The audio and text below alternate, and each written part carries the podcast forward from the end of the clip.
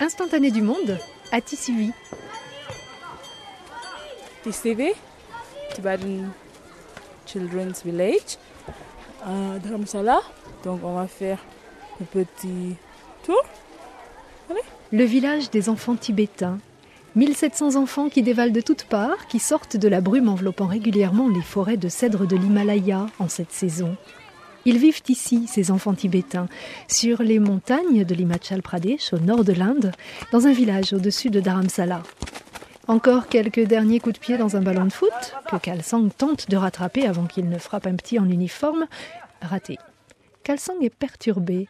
Presque dix ans qu'elle n'a pas remis les pieds ici, à Tissivi. J'ai grandi ici. Jusqu'à mon dixième. J'ai ici euh, pour 8, 8 ans. C'est plus qu'une école parce qu'on reste ici pour longtemps, pas seulement assister le cours. On reste ici, on cuisine ici, on grandit ici. Tout, tout, tout. Entre les salles de classe sont disséminés les petits bâtiments faisant office d'internat. Du linge tente de sécher sous les vérandas dans l'air noyé de nuages. Un parfum de pain chaud s'échappe de la boulangerie. Un village. Oh, ma mère était euh, euh, un prof ici. Mais j'ai habité dans un internat. C'est mieux parce que ah, c'est mieux, je me sens c'est mieux. Des gens qui, euh, qui habitent avec la famille toute la vie, ils ont un peu, ils n'ont pas de confiance que des, que des étudiants qui, euh, qui, qui habitaient dans des internats. Et on peut, et dans un, internat, on doit faire beaucoup de choses. Cuisiner, laver, nettoyer, tout, tout, tout, tout, tout. Mais chez, chez nous, c'est parents qui fait tout. Et, et on n'a plus de quoi liberté, liberté et confiance qu'on on va, on va quitter notre école et on va quitter notre famille. On n'a on a plus de courage.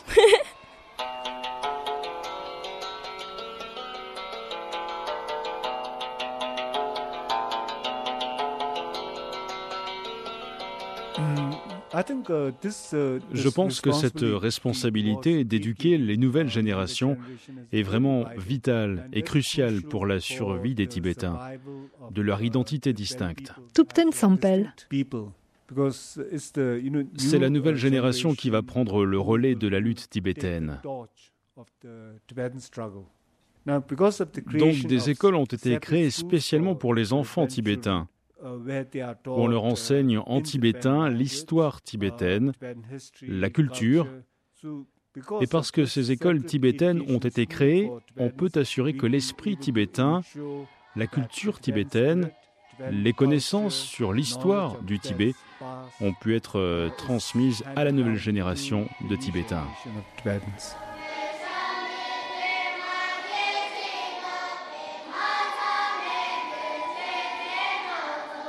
Pour l'heure, 7 heures du matin, la nouvelle génération de Tibétains en exil s'est assise docilement sur le sol d'une salle au plancher de bois. Un chien blanc s'est couché derrière eux. Tous les regards sont sagement tournés vers une scène encadrée de rideaux, au fond de laquelle a été peint le potala. Un élève modèle est assis au centre devant le micro. Kalsang se glisse discrètement dans l'assemblée. Tous les matins et tous les soirs, on a une session de prière durant une demi-heure. Tensong Gyalpo. C'est aussi une façon d'apprendre beaucoup, parce que nous avons un moine qui a été formé et qui est diplômé du monastère, qui apprend aux enfants comment méditer. Je sais que ce n'est pas facile de méditer, mais le professeur les force, les aide à comprendre comment méditer. Et ils progressent. Cela aide beaucoup les enfants. On a des gens qui viennent du Tibet, on a des gens qui, qui, qui sont nés ici en Inde. Donc tout est mélangé. La plupart des enfants viennent du Tibet. Mais après 2008, le nombre d'enfants qui venaient du Tibet a considérablement diminué. Parce que la frontière entre le Népal et le Tibet est de plus en plus infranchissable. Les gens ne prennent plus de risques non plus. Il fut un temps où il y avait beaucoup de passeurs. C'était un business, n'est-ce pas? Les gens emmenaient des enfants Il y avait beaucoup de passeurs entre le Tibet et le Népal. Ils prenaient le risque. Ils demandaient de l'argent aux parents, ils emmenaient leurs enfants en Inde. Mais maintenant, il y a beaucoup moins de passeurs. C'est un boulot très risqué. C'est pourquoi le nombre d'enfants qui viennent du Tibet a diminué beaucoup depuis 2008. Ce qui s'est passé en 2008, c'est qu'il y a eu de grandes manifestations au Tibet et de nombreuses arrestations et maintenant c'est très très strict.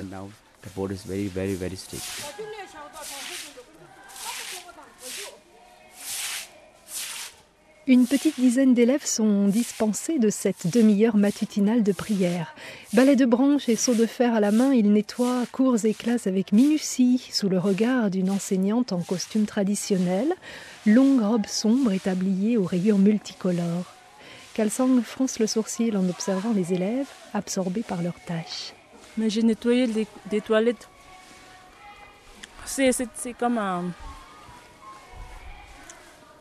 une semaine, on doit ça, faire ça. Mais j'ai jamais fait ça parce que je sais pas pourquoi. C'est toujours des, des, des garçons, pas, pas les femmes, pas les filles.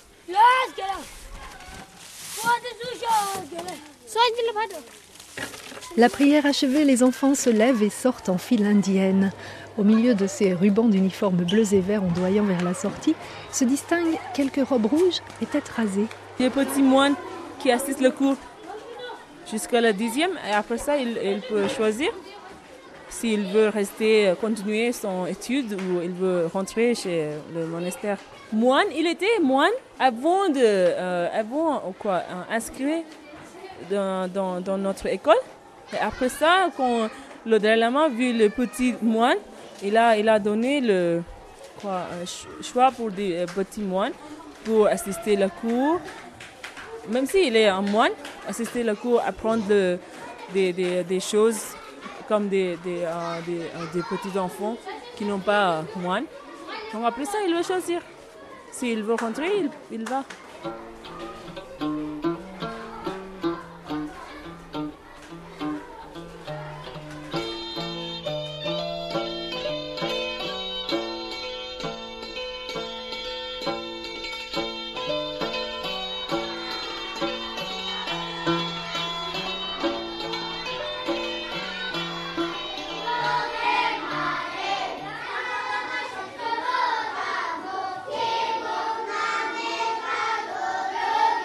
À 8 heures, les cours débutent à Tissivi. La journée des enfants s'est ouverte il y a déjà trois heures avec les tâches ménagères au sein de leurs internats. Kalsang discute avec un couple dans une cour bordée de volubilis escaladant les grilles. Se retournant vers vous, les larmes coulant sur ses joues.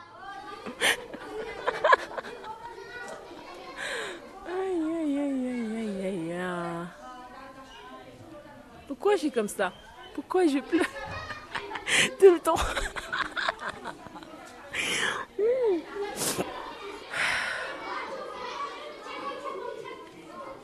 C'est longtemps hein, que j'étais ici. Mon enfance. J'étais ici plus que. J'ai passé mon temps dans, dans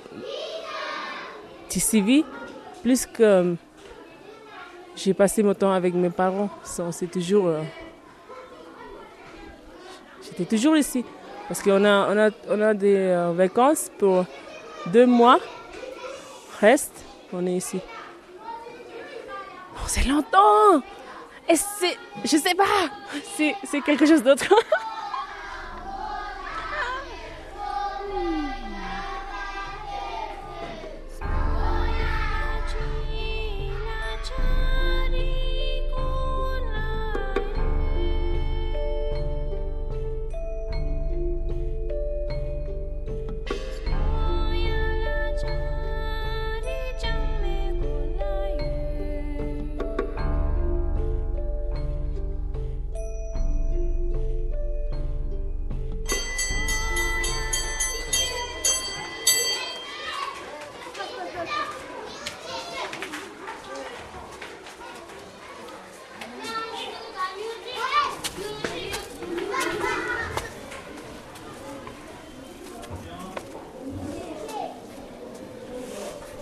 ami, le prof, le enseignant. C'est mon ami. Elle était méchant. Mais maintenant, il est plus calme. Il est devenu calme et tout ça. c'est drôle. C'est pas bon, c'est nostalgique.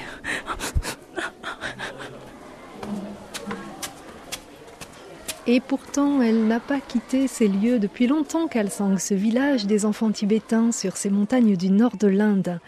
Mais comme ses anciens amis, cette exilée tibétaine de 25 ans est partie étudier plus bas, à Delhi. Si elle revient aujourd'hui, c'est juste pour vous accompagner. À moins, à moins que cette visite, dans son passé, lui fasse prendre une autre direction. Qui sait? Bon, euh, quand j'étais là, euh, tout était euh, en anglais. Maintenant, c'est changé parce que tout, était, au tout, tout est en tibétain. on dit quoi? Social, social, social science, science, math, math, mathématiques. Je pense que l'esprit tibétain est très fort au sein de la nouvelle génération, aussi bien au Tibet qu'en exil. Ils auraient pu être influencés par la culture du pays où ils travaillent, où ils vivent, mais malgré cela, au plus profond de leur cœur, ils se sentent tibétains. Ils sont fiers d'être tibétains. Il y a sept ans, il y a eu des protestations dans la province de Lamdo contre la place que prenait la langue chinoise dans l'éducation. Les protestations étaient contre les plans qui instituaient la langue chinoise comme langue unique dans l'éducation. Les manifestants disaient qu'ils avaient le droit d'avoir leur propre langue. Nous avons une langue et c'est de notre droit, nous les Tibétains, de l'utiliser pour l'éducation et pour la communication. Honnêtement, les élèves de l'âge du cours moyen sont plus intéressés par l'Occident, par la culture Bollywood. C'est bien naturel. C'est comme ça partout dans le monde, mais cela ne nous empêche pas d'essayer ardemment de les intéresser aussi à la culture tibétaine. Il y a quelques années de cela, nous n'avions pas de professeur d'art ou de musique en cours moyen. Maintenant, nous avons un prof de musique, d'art. Cela permet aux élèves de s'intéresser davantage à la culture tibétaine. Je pense que du moment où vous entrez en exil, vous êtes désavantagé de nombreuses façons. Et par conséquent, je pense qu'il y a un déclin naturel. Je ne sais pas si on peut appeler ça comme ça. La perte de certains aspects du patrimoine culturel tibétain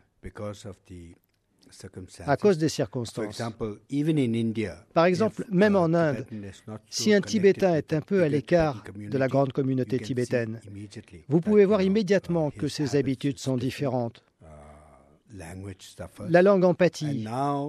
Et vous pouvez imaginer à quel stade en sont les Tibétains qui vivent en Occident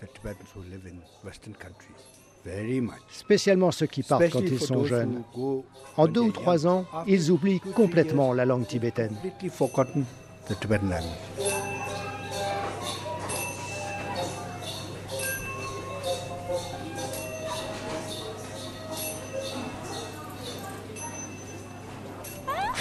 Ah. C'est comme dans un village, une petite boutique avec euh, Bon, là, en premier plan dans la vitrine, c'est quand même bien ciblé. Ce sont surtout des bonbons, des jouets, des chocolats, des biscuits, des petits snacks, etc. Bon, il y a tout le petit matériel euh, pour prendre soin de soi, dentifrice, shampoing, savon, etc., brosse à dents. Et le fond, c'est un, ça regorge de paquets de chips de la chips, de la chips, de la chips et de la chips de toutes couleurs, de tout parfum, voilà, à l'indienne, avec des guirlandes de petits paquets de petits snacks, de petits, mm, de petits dalles grillées, de petites cacahuètes, etc. En tout petits paquets. Ça coûte moins cher, c'est accessible à tous. Et ça décore bien les magasins. Et bien sûr, il y a toujours, comme partout ici, le portrait de His Holiness le Dalai Lama, en majesté, au fond de la boutique. Euh, au début euh, de l'année, il y a trop de monde. Et maintenant, c'est comme, ok, des, gens, des, enfants qui sont un peu riches et tout ça, qui, ont beaucoup d'argent, ils sont toujours là. Mais des autres, ok, donnez-moi une pièce s'il te plaît. C'est comme ça. voilà, Kelsang retrouve sa petite Madeleine et croque dans ses chips s'appelle Whoopies. C'est Whoopies, en remontant l'allée entre les cèdres. Derrière les salles de classe en forme de cuit-vapeur, les drapeaux de prière ont disparu dans la brume. Devant, des nuées d'enfants hurlent et frappent dans leurs mains. La récré? Pas du tout.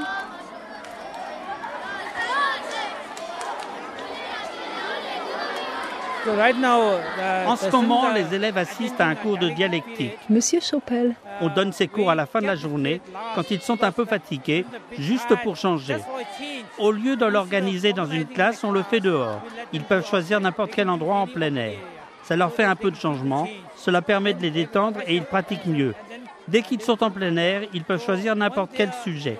Il n'y a pas de sujet imposé. Ils peuvent choisir n'importe quoi, mais ils doivent tout de même comprendre les concepts de base de la dialectique. Comment on débat C'est basé sur la logique. Vous devez raisonner, sinon votre interlocuteur va vite comprendre vos faiblesses.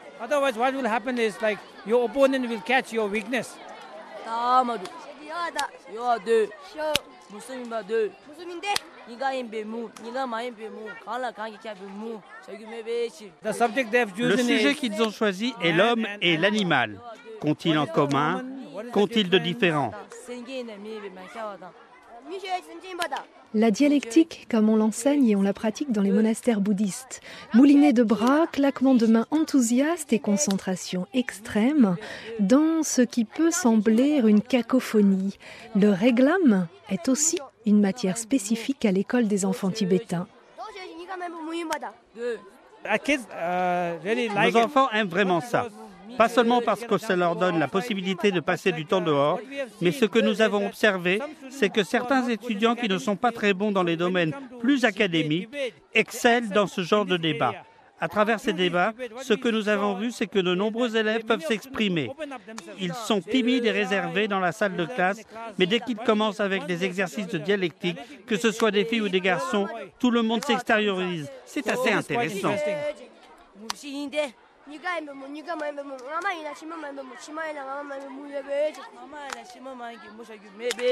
Pour moi, euh, j'étais à l'école en, gratuit parce que euh, ma mère était un prof ici, donc j'ai pas payé. Pour toutes les choses, pour, pour toutes les nourritures, pour toutes les euh, éducations. Donc je dois, je dois, je dois, on dit quoi?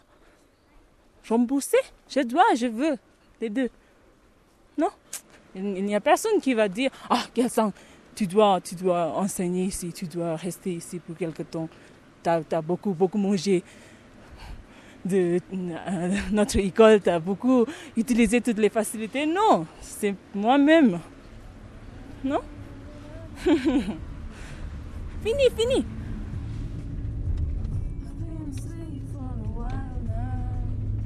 Qui sait quand elle reviendra, Kalsang Comme volontaire pour enseigner ici à ces nouvelles vagues d'enfants venus du Tibet, où l'on apprend le chinois, ou venus d'ailleurs, où l'anglais est roi.